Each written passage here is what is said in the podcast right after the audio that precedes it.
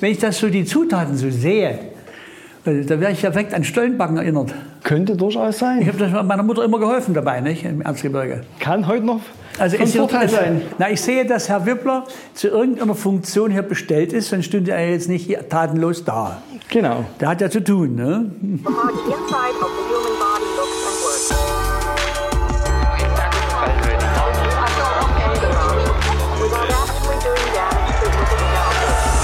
Zweimal Eierschecke.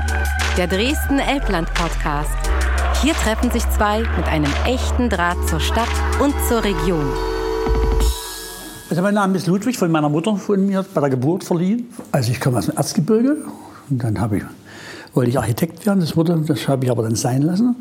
Und dann habe hab ich Musik studiert und dann bin ich Musiker geworden, das bin ich bis jetzt immer noch. Äh, ich bin Konrad und ich bin äh, gebürtiger Dresdner, wohne aber seit 13 Jahren gar nicht mehr hier, seit 15.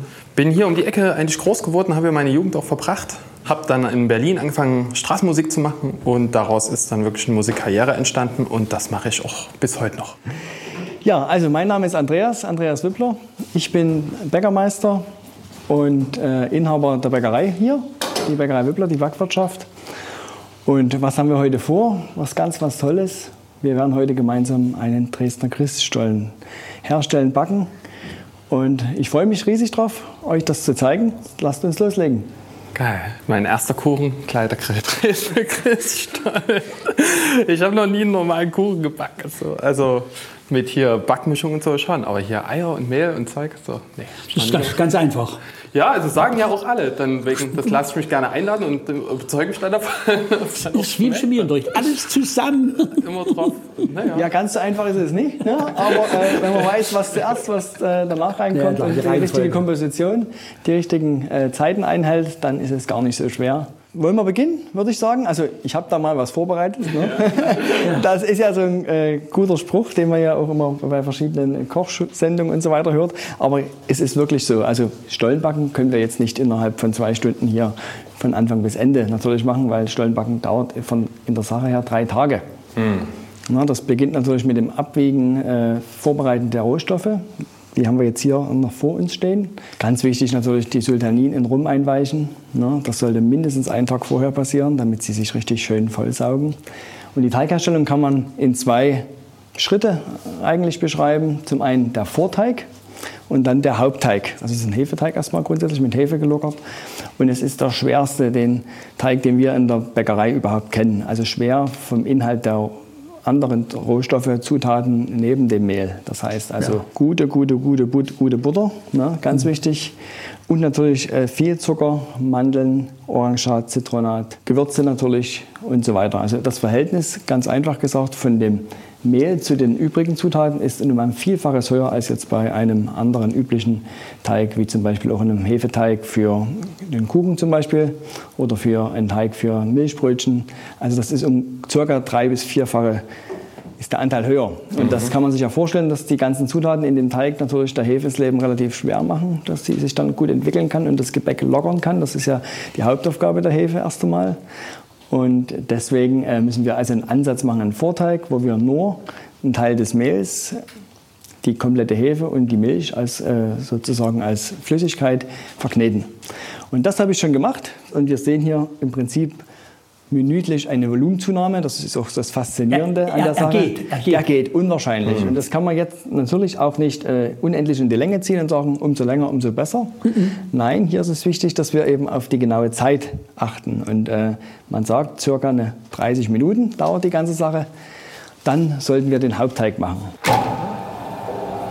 Also meine ganze Familie ist in ganz Deutschland verteilt mittlerweile und entweder ich oder mein Bruder, wir fahren halt nach Dresden und dann wird halt für die ganze Familie ein, eingekauft und dann wird halt das in die ganze Republik geschickt und der Große, den nehmen wir dann halt mit und dann Weihnachten. Also ohne das geht das nicht, dann muss Weihnachten ausfallen. Das Na, ich ich habe also zwei Zuflüsse, einmal den Dresden und einmal den aus dem Erzgebirge. Und während des Wiederaufbaus der Frauenkirche habe ich eine ganze, eine ganze Menge von Stollen an verschiedene, aus Frankfurt am Main, an Bundeskanzler Kohl und, und so immer an äh, Sympathisanten auch geschickt zu Weihnachten. und einige gingen nach Australien und Amerika und, und, und äh, das sind also auch Botschafter. Diese Stollen sind Botschafter. Sie bringen ja nicht nur das Gebäck, sondern alles, was damit zusammenhängt, die Situation, die, die, die Region, das, was es beinhaltet. Das ist ein besonderes Geschenk ist. Und es steckt ja auch viel Können, Liebe und Arbeit und viel Gutes drin. Ich kann Ihnen da nur äh, beipflichten, genau so ist es. Und so sehen wir es ja auch hier in Dresden. Natürlich der Dresdner Christstollen, unsere geschützte Marke, wo wir alle ganz, ganz stolz sind. Circa 115 Bäcker hier in Dresden, die im Verband organisiert sind, dürfen den Dresdner Christstollen backen. Ich sage es wirklich, dürfen den Dresdner Christstollen backen. Und äh, da sind wir insgesamt auch in Dresden natürlich sehr stolz. Und es ist natürlich auch ja, uns ganz wichtig und ist auch äh, ja, eine Botschafter, wie Sie es schon gesagt haben, eben hier in Dresden auch für äh, für Dresden, für Sachsen und äh, über die Grenzen hinaus. Es ist so eine Frage der Ehre, ganz ehrlich. ne? Ich meine, wenn, wenn man sich eben über das Stollenbacken und äh, darüber definiert als Bäcker, ja, dann ist das ja nicht irgendwas.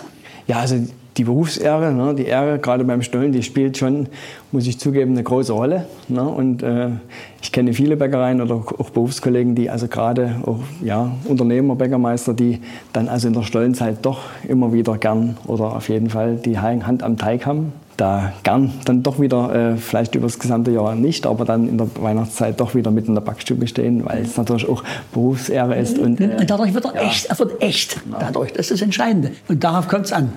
Weil der Original Dresdner Christstollen natürlich hier in Dresden gebacken werden muss. So ist es.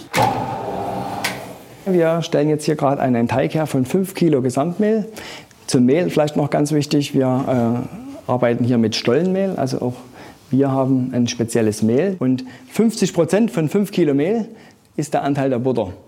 Also Also vom Gewicht. Genau, und die können wir auch gern jetzt schon hier in die Knetmaschine geben. Wir geben jetzt bis auf die Sultanin auch alles hier in, den Teig, in die Knetmaschine rein und schalten dann die Maschine an.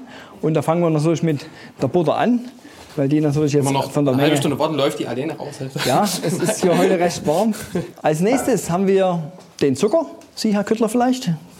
Sie meinen, ich bin, ich bin für Süße zuständig, Ja, Sie? könnte ich mir vorstellen. Soll ich den ein bisschen streuen? Ja, so ein bisschen drüber stellen, Na? wunderbar. Kann man ja nicht einfach so reinschütten wie Sand. Sehr gut, sehr gut. Ja. Ich schalte mal die Maschine ein. Ganz wichtig beim Stollenteig eine sehr schonende Knetung. Das heißt also nicht sehr schnell und intensiv, sondern jetzt müssen erstmal die ganzen Zutaten vermengt werden, dass sich überhaupt den Teig bildet.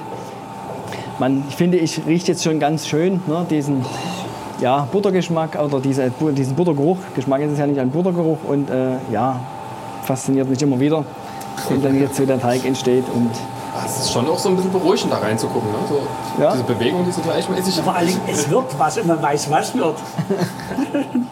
Ich bin nach Dresden gekommen 1969.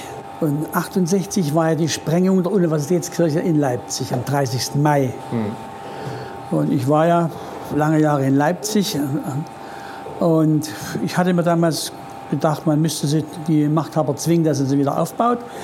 Und dann kam ich nach Dresden und äh, in den Kulturpalast. äh, Ich war ja bei der Dresdner Philharmonie und äh, fuhr also an diesem Trümmerberg täglich mehrfach vorbei zur Probe, wir wieder weg und abends zum Konzert und so. Und ich wusste, äh, Dezemberober wurde wieder aufgebaut, am Schloss werkelt man auch rum. Ähm, und da dachte ich, tja, habe ich mich erkundigt. Alle bisherigen Versuche waren fehlgeschlagen, auch Anträge von Bundesbürgern, von denen alle abschlägig beschieden wurden, vom Eigentümer, vom Landeskirchenamt. Und wir haben dann, wir, das ist also eine Gruppe, sagen wir mal, wir waren 14, wir haben uns getroffen im November nach dem Mauerfall. Und einer aus unserem Kreis, der Zahnarzt Dr. Vogt, der hatte schon am 30., also am Reformationsfest, 31. Oktober, an den Landesbischof einen Brief geschrieben, dass der Aufbau jetzt erfolgen müsse. Wir haben dann gegen den Rat aller Zuständigen, gegen den Rat aller Fachleute, haben wir gesagt, es ist uns egal, ob das 5, 50 oder 500 Jahre, wie beim Kölner Dom, dauert. Wir wollen nur die erste Stufe. Wir wollen auch verhindern, dass die historische Bausubstanz, die an dem Trümmerberg war, weggeräumt wird. Ja? Und wir wollen, die, dass der Gedanke an den Wiederaufbau um sich greift. Propagieren, vielleicht wird es irgendwann unsere Enkel, Urenkel, aber nicht die Substanz wegnehmen lassen. Ja, Und dann haben wir, ich habe mit den ersten Benefizkonzerten angefangen. Die waren erst als, als normale Konzerte erklärt. Die, gleich im Dezember, also keine drei Wochen später. Das war in Hartha, im Erzgebirge, in Halle, im Dom, in der Westberliner Philharmonie, damals ja noch Westberlin. Haben wir angefangen und haben dann einen Ruf aus Dresden formuliert. Es wird alles gut vorbereitet und dann gehen wir in die Öffentlichkeit. Dann haben wir den 12. Februar, den Vorabend der Zerstörung Dresdens, den 13. Also dafür gewählt, sind mit dem Ruf an die Öffentlichkeit gegangen. Den hat die englische Königin bekommen und auch der amerikanische Präsident. Und dann haben wir angefangen, auch Freundeskreise in aller Welt zu bilden. Das sind bis 24 ähm, Freundeskreise gekommen. Der letzte, der ist, zu dem ist es nicht mehr gekommen. Da war, das war 14 Tage vor der Weihe der Frau. Sorry, da waren wir schon fertig. Der wäre in Japan gewesen. Ne? Und dann haben wir die Uhren und CDs und Stifterbriefe, alles Mögliche gekauft und die Leute nach Dresden eingeladen. Kommt und guckt euch an, was ist und wie es was geschieht und was es zur Folge hat, wenn dieses Zentrum, dieses Herz, die Seele dieses ganzen Ensembles des Neumarkts, wenn das wiederkommt, was das bedeutet, was sieht man heute, was es bedeutet. Ne? Es ist eine wunderbare Piazza entstanden, die Leute wollen gar nicht wieder weg, wenn sie da sind und kommen eher wieder, als sie wollten. Dann ist es so gekommen, dass wir also bei den Benefizkonzerten und Versteigerungen und so haben wir ähm, in der Fördergesellschaft, die wir gegründet haben, wo wir alle Strukturen haben, wir hatten am Anfang kein Telefon und kein gar nichts. Ne? Da haben wir äh, äh, etwas über 70 Millionen D-Mark haben wir eingespielt. Ich habe etwas mehr als 1500 Konzerte gemacht für den Wiederaufbau. So viel habe ich jetzt in meinem Leben gespielt bis jetzt. Ja, bitteschön. Was nicht Das ist, war's. was nicht ist, kann noch werden. In Hamburg gibt es ja auch noch sowas, was da gemacht werden kann. Ja, und dann waren wir 2005 so weit, dass wir sie weihen konnten. Und wir haben drei Wochen vor der Weihe den letzten Cent an Baurechnungen bezahlt. Wir haben also keinen einzigen Cent an Krediten oder äh, aufnehmen müssen, um was zurückzuzählen. Wir waren so ja mit dem Tag der Weihe schuldenfrei. Und alle, alle 250, 250 Millionen Euro. Krass. Hattet ihr schon gedacht, dass das hinhauen wird? Oder habt ihr, habt ihr auch zwischendurch mal gedacht, das wird Also, zu knapp? Die Frage ist berechtigt. Nach innen, es kann doch sein, wir scheitern. Wir schaffen es nicht. Nach außen, wenn ihr uns alle helft, dann schaffen wir es. Wenn man die Leute richtig einbindet und das, was man verkündet, glaubwürdig vormacht, dann kriegt man alles hin. Also so ähnlich wie beim Stollen. Ne? Ja, ich kann mich an die Ruinen noch erinnern und, und auch an die ganzen Steine, die rumlagen, die nummeriert wurden am Anfang erstmal. Mit der, also, so, man hat so ein paar Nummern auf Stein gesehen und so. Und also das war schon alles. Ich aber ich war ein kleines Kind. So. Also Ja, ich ja, habe da nie nichts. wirklich, wirklich nicht groß davon. Du hast da was dazugelernt inzwischen. Ne? Ja. Die, das, die Steine, von denen du jetzt sprichst, wir haben bei der Enttrümmerung jeden Stein, jeden einzelnen Stein begutachtet. Kann er wieder eingebaut werden oder kann er nur als Schablone für einen neu zu errichtenden Ja. Stein? Denn es nützt nicht, einen Stein einbauen, den man dann nach 15 Jahren wieder erneuern muss. Genau. Das, ist- das ist, und dann haben wir diese Steinregale angelegt. Dort hat jeder Stein eine Plakette bekommen. Und wir haben dann ein Computerprogramm entwickelt mit diesen ganzen Steinen, in dem wir den Einsturz simuliert haben. Dann haben wir das Programm rückwärts laufen lassen. Und dann mussten ja die Steine, die alle unten lagen, alle wieder an den Platz kommen, wo sie vorher sich befunden haben. Ja, ja. Und, und da gab es nur vier, vier äh, Irrtümer oder Möglichkeiten des Irrtums, Ja. weil die Frauenkirche hat vier Ecktürme. Die sind baugleich. Also konnte ein Stein aus dem und aus dem sein. Ja. Ansonsten haben wir das alles einwandfrei wieder hingekriegt und haben dann die Steine alle wieder dahin eingebaut. Das habt ihr ja auch gesehen. Es gibt die schwarzen Steine in der Frauenkirche und es gibt welche in die neuen Steine. Dann haben wir auch Steinpatenschaften gemacht und, und welche verkauft. Also ich kann mich auch noch erinnern an die Zeit. äh, Ich bin jetzt vielleicht ein bisschen älter, glaube ich, wie du. Vielleicht auch nicht, aber ich kann mich aber noch gut erinnern als Kind, logischerweise als Kind, dass ich äh, an die Erinnerung an den äh, ja, an die Ruine und das fand ich auch immer wirklich äh, ja auch irgendwie immer sehr Bewegend. bewegend, ergreifend und äh, habe mir dann immer vorgestellt, ja, wie ist das da hier? Da kann ich mich wirklich erinnern, dass ich davor stand und gesagt, wie ist das passiert und wie ist das zusammengestürzt und dass das jetzt eben seit so vielen Jahren hier liegt und ja, es auch äh, das Gras und das Unkraut wächst und das hat mich immer schon sehr bewegt. Und als ich dann auch gehört habe, dass das wieder aufgebaut wird, das ja, war schon eine ganz großartige Sache. Und hat man dann auch verfolgt, wie dann eben, wie er schon sagt, die Steine dann sortiert hat, geprüft hat. Und ich finde es auch ja, sehr schön, dass eben jetzt auch man sieht, welche Steine sind von damals noch dabei und eben nicht. Ne? Und das ist schon also, ja, eine ganz großartige Sache. Na, wir haben damit auch viele Menschen in der Welt, sagen wir mal, die Weltkulturgemeinde, haben wir damit auch mit diesem akribischen Tun, haben wir die Überzeugung gewonnen. Ja, das ist jetzt der Teig und das ist jetzt auch von der Festigkeit, Festigkeit so, wie er sein muss. Mhm. Und jetzt hat er seine Ruhe verdient, jetzt darf er circa ein Stündchen, oder wie auch immer, Gehen. gehen, ja, reifen, wie man sagt. Und ja, so circa nach der Hälfte der Zeit werden wir dann auch die Sultanin unterkneten. Ja, Also ich bin eine One-Man-Band auf der Bühne sozusagen und Ja. loop die ganzen Instrumente ein in dieses Gerät, in diese Loopstation. Und am Ende klingt es halt wie eine ganze Band. Und äh, viele machen das nur mit dem Mund und versetzen nicht mit Effekte. Ich habe halt auch Effekte, aber wir spielen auch die Gitarre noch dazu und Keyboard und ein Schlagzeug und Percussion und so weiter und so fort. Und habe dadurch mehr Möglichkeiten in ganz vielen verschiedenen Musikrichtungen irgendwie irgendwas reinzuluben. Ursprünglich bin ich aus Dresden weggegangen nach Spanien, um schwer erziehbare, äh, traumatisierte Jugendliche zu betreuen und hatte mit Musik außer als Hobby eigentlich überhaupt nicht am Hut.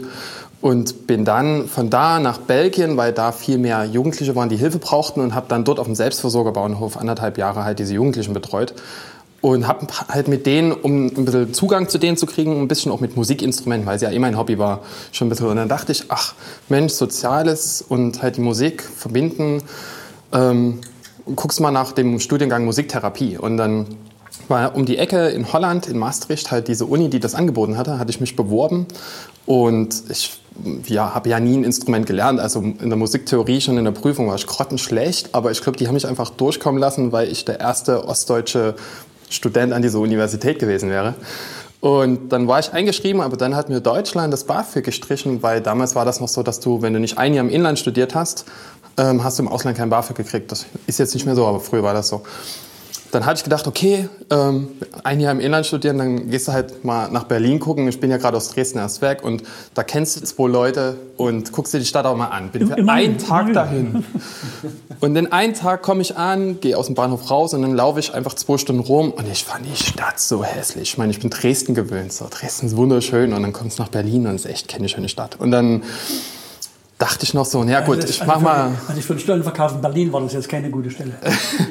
also ich, ich mach mal eine Pro-Kontra-Liste, ähm, entweder halt in, in, in Maastricht halt nachts arbeiten und Geld verdienen und tagsüber studieren und einfach nicht schlafen und äh, das durchziehen für vier Jahre oder halt in Berlin halt in dieser komischen Stadt da. Und dann habe ich gedacht, ich brauche ein Symbol für Berlin, damit die bisschen ausgewogener ist und habe mich ans Brandenburger Tor gesetzt und ins Starbucks und dort war dann halt eine Kellnerin, die gesehen hat, dass ich da vier Stunden stand und, und geschrieben habe und Mutti, Papi, äh, Bruder, bester Kumpel, alle angerufen und dann kam die so, ey, du bist jetzt hier vier Stunden, eigentlich gehen die Leute rein, holen sich einen Kaffee, gehen wieder raus, was ist denn da los?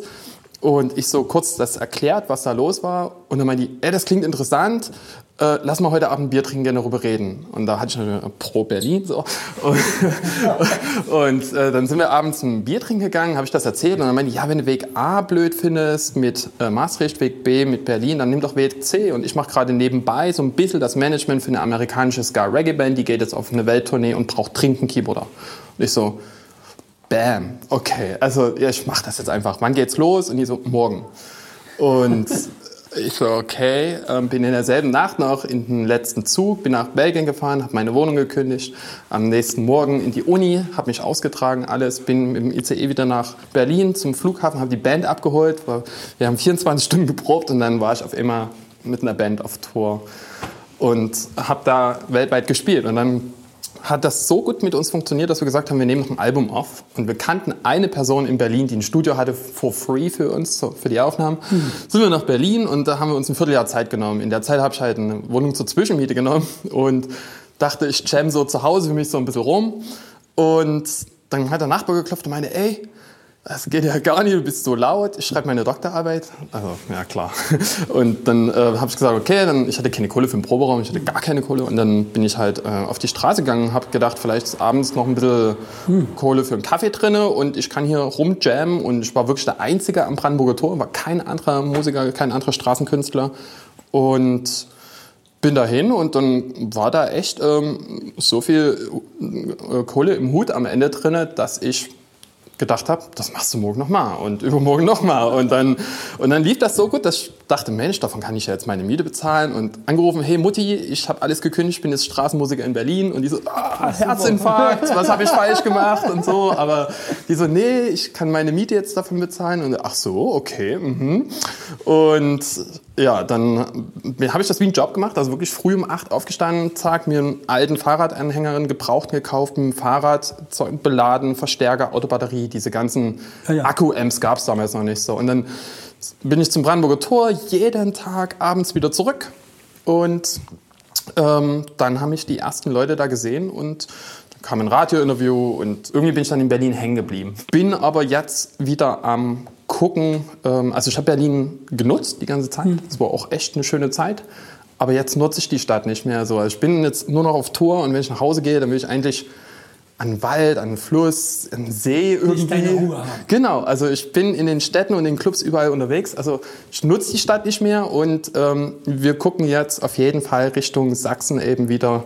Ähm, ich denke, dass ich da innerhalb der nächsten Jahre auch wieder zurück. Also wenn wir das nächste Mal Stollen backen, Dann bist du wieder in Sachsen, okay? Ich würde sagen, jetzt ist es soweit, dass wir die Sultanin hier, die in Rum eingelegten Sultanin übrigens. Also eh die Kann andere man, ja, genau, kann man mal zugreifen. Ne? der Trend geht zur Zweitrosine. Genau, äh, die würden wir jetzt den Teig zugeben. Hier wieder ganz wichtig, dass wir das vorsichtig und sanft unterkneten, damit sie eben nicht zerquetscht werden. Genau. Peu à peu. Jede einzeln. Ja. Und abzählen. Das ist ein Teil des Ganzen, damit sich so, was- gut verteilt. einmal? Nein, nicht alles mit einmal. Hier ist wirklich die Herausforderung, ja, eine möglichst gleichmäßige Verteilung zu bekommen, dass also ja in jeder Scheibe Stollen dann auch gleichmäßig viel Rosinen oder äh, Sultanin drin sind. Aber eben ein zu langes Unterkneten natürlich mit der Gefahr, äh, die eine Gefahr mit sich bringt, dass es dann zerquetscht wird und den Teig auch dann natürlich dunkel färbt. Diese ist noch- Zuwendung brauchen wir noch. ist er noch ein bisschen, muss ich noch verteilen. Also ich kenne ganz, ganz viele Sachsen in Berlin, die ähm, freuen sich jedes Mal, wenn sie wieder nach Sachsen fahren und mal die Heimat besuchen und so. Berlin ist halt schon ein anderes Leben. Am, am Anfang war alles echt so, ja, Berlin, cooles Ding und ich fühle mich so wohl hier. Und man hat halt eine Zeit, wo man sich da auch echt ausgiebig, also wo man diese Stadt nutzen kann und Sachen nutzen kann, die man in Dresden oder in Leipzig vielleicht nicht hat. So. Aber ähm, irgendwann, jetzt mittlerweile haben die alle Familie und kommen nach Hause und wollen halt auch mit dem Kids nur an den See oder in den Wald. Und ja, da hast du ein bisschen Berlin erstmal beschränkt. So. Und hier, also Dresden zum Beispiel, aber auch andere Orte in Sachsen, die haben ja einen viel geileren Stadt. Ähm, Grün-Kompromiss, sag ich mal so, Stadt-Natur-Kompromiss. So. Also da, obwohl Berlin eigentlich eine relativ grüne Stadt ist, für eine Hauptstadt vor allem. Aber, aber ich meine, es hat, ich bin halt ein Elbe-Kind. Wobei 80 Prozent der Dresdner die ganzen Elbe-Seitentäler gar nicht kennen. Also alle kenne ich bestimmt nie, aber ich bin als Kind viel mit dem Fahrrad hoch hinten, ähm, also Loschwitz da schön hoch und so und dann Feilschenweg. und Nee, auch nicht, auch wenn man die Elbe abwärts geht. Die ganzen- Seitentäler und die Zuflüsse alle. Ne? Bis Meißen und Seuslitz runter und so. Das ist traumhaft.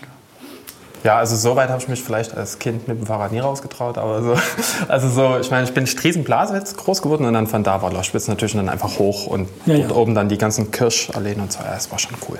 Und? Ist, ist gut. Ich habe gekostet, bin sehr zufrieden mit dem Geschmack, mit der Konsistenz. Muss nicht noch einen Esslöffel rum reinnehmen. Nein, nein, nein, nein. Dann müssen wir den Ihr könnt natürlich gerne selber mal kosten.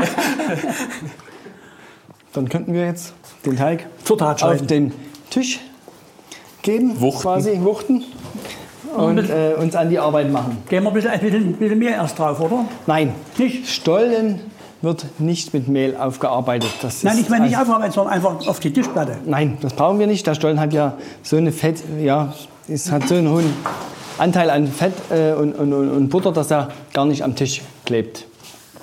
Na? Also, dann würden wir jetzt mal den Teig Wir wollen natürlich einen echten Dresdner Christstollen, den großen Vierfünder backen. Ihr wisst ja, umso größer der Stollen, umso saftiger ist er.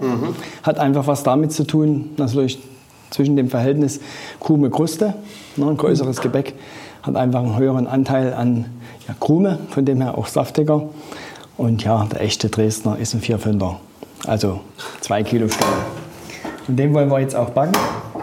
Das sieht schon gut aus, würde ich sagen. So, jetzt geht es natürlich ans Formen der Stollen.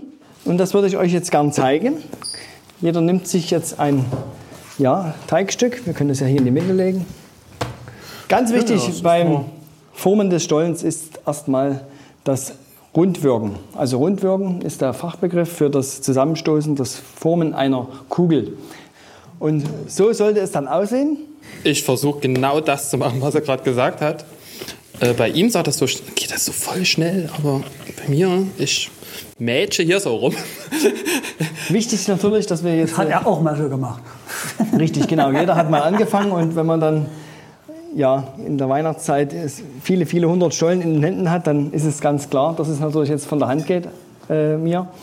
Und wichtig eben, dass es aber auch nicht zu lange dauert, dass wir also nicht zu lange auf dem Teig Sonst kommen wir nicht auf herumkneten. die 1000 Stollen. Ja, nee, erstens das und zweitens natürlich, weil wir ja auch eine gewisse Körperwärme haben an unseren Händen und die Butter ihren Schmelzpunkt ja hat, Ja. der unter der Körpertemperatur liegt. Von dem her wird der Teig dann auch immer weicher.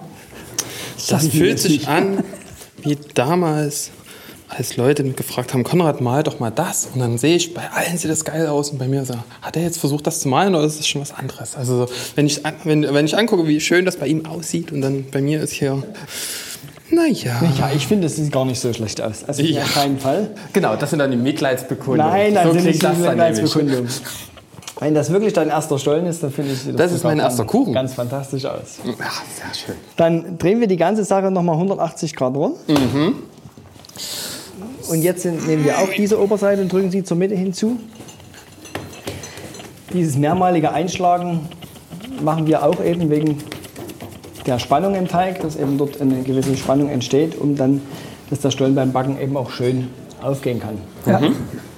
Also dadurch die Leute ja nicht sehen, was wir hier gerade machen, es sieht wirklich aus wie ein Dürren mit Rosinen. Dann den Stollen einfach hier mal wieder auf das Blech legen. So, ich hebe die Stollenwurst auf das Blech. Chaka. Und jetzt hatten wir ja gesagt, dass wir einen geschnittenen Stollen hier in Dresden vorwiegend backen. Und deswegen ja, müssen wir kurz vorm Backen auch noch einschneiden. Das ist ganz, ganz wichtig. Dass also der Schnitt, den wir jetzt äh, noch äh, ja, in den Stollen reinschneiden, nicht zu tief und äh, nicht zu flach geschnitten wird. Also dass die, ja, die Tiefe des Schnitts ist sehr entscheidend. Warum? Wenn wir es einfach zu tief schneiden, dann geht er zu sehr auf, wird er dann, läuft er breit und wird auch flach. Ne? Und wenn man eben zu wenig einschneiden, dann kann er eben sich nicht richtig gut entfalten. Ich schneide den Stollen jetzt an, obwohl er noch nicht fertig gebacken ist, damit er beim Backen diese schöne Form kriegt. Chaka. Hat Spaß gemacht, wa? Ja, äh, gerne wieder.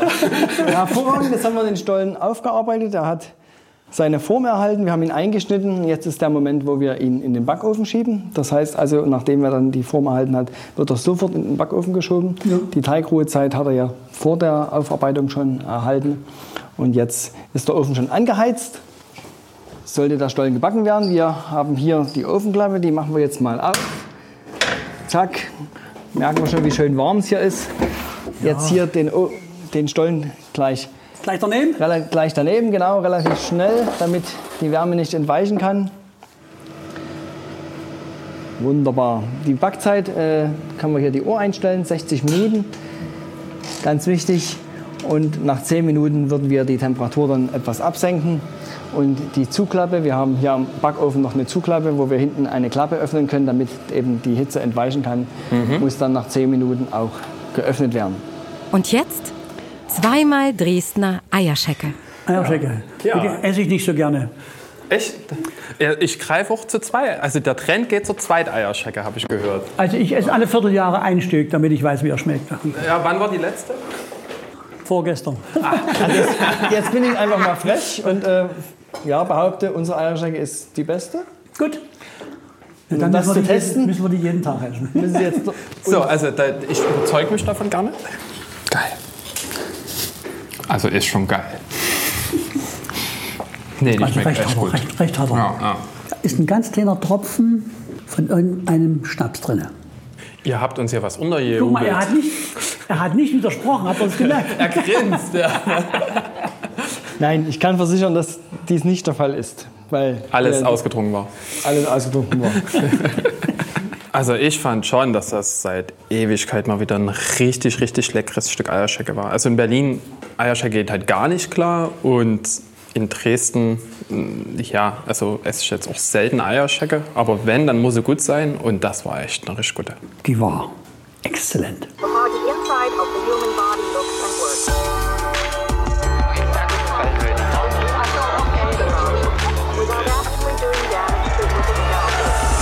Zweimal Eierschecke.